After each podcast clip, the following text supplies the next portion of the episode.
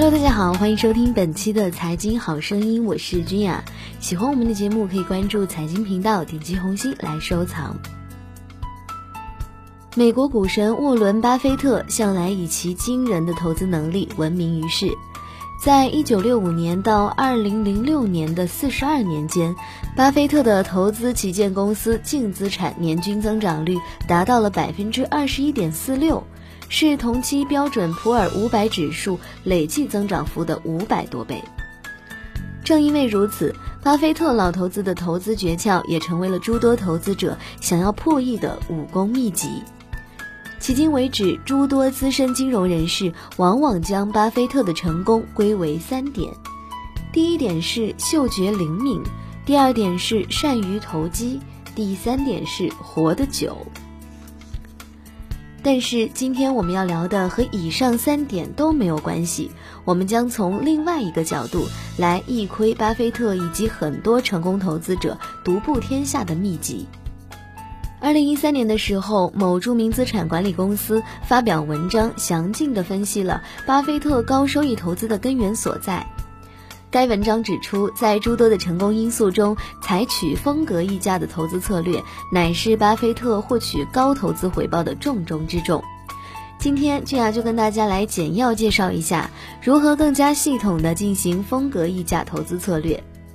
简单来说，风格溢价投资策略是指通过一些固定的投资风格来获得额外回报，并且控制风险，也就是我们平常所说的风险溢价。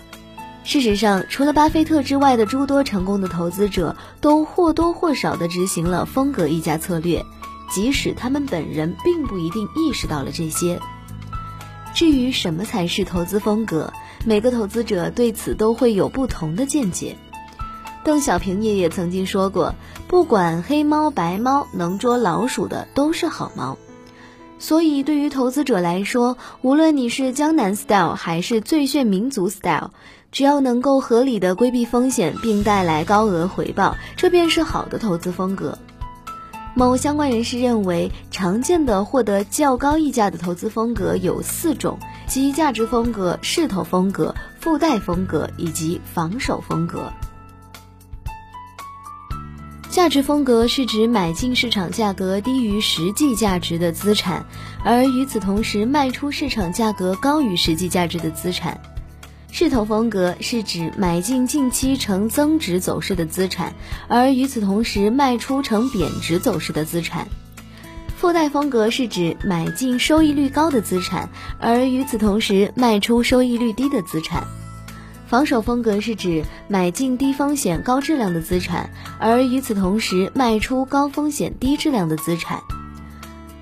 这么一说，我们可以理解到，这些投资风格的关键就是同时进行买进与卖出两种行为。这样的好处是，当市场波动的时候，风格投资者的收益并不会随之波动太多。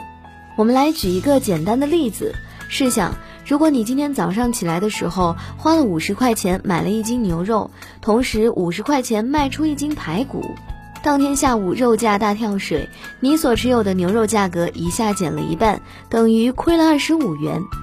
然而英明的你早有防备，你早上卖出的排骨下午也变成了半价，你由于提前卖出，等于多赚了二十五元，弥补了你买进牛肉的亏损。我们进一步来想，如果你是价值风格投资者，那么你在买进牛肉卖出排骨的时候，就认定了五十元一斤的牛肉是比较值的。而五十元一斤的排骨是有些偏贵的。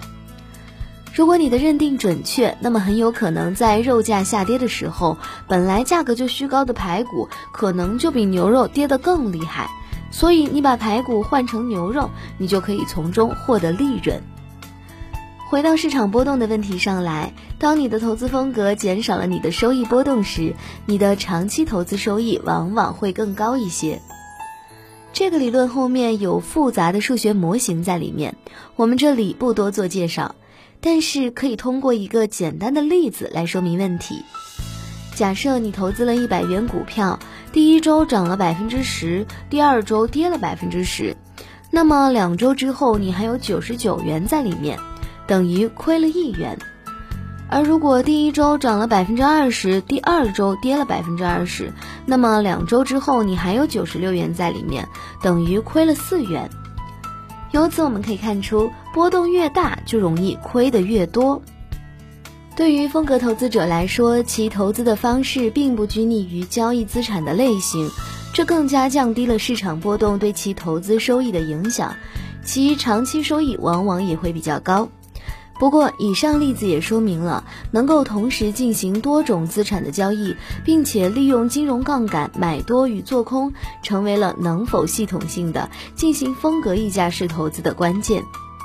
即使每种投资风格都能带来不错的投资收益，能够将四种风格混合且合理的进行应用，将会更加系统性的降低风险，并且带来更大的收益。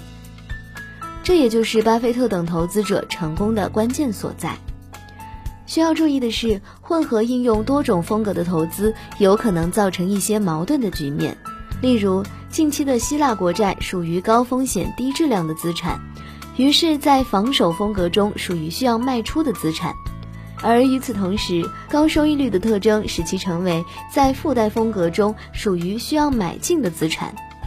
遇到这种情况的时候，关于买进和卖出的取舍，往往需要投资者自行判断。通常来说，一般投资者在混搭投资风格时，只会附带风格与防守风格选其一而行之。综上所述，风格溢价策略是经过理论验证和市场验证的优秀投资策略。然而，作为一个投资者，想要系统的成功执行这个策略，也并非是一朝一夕能做的。更多的公司会选择专业的风格溢价型基金经理来替他们打理资产，这在海外啊已经是一个比较成熟的市场了。虽然对于国内的投资者，风格溢价式的基金并不是那么的触手可及，但我们始终相信，如果能够将风格溢价式的投资理念融入到自己的投资策略当中，对我们长期获得更好的收益是一定有帮助的。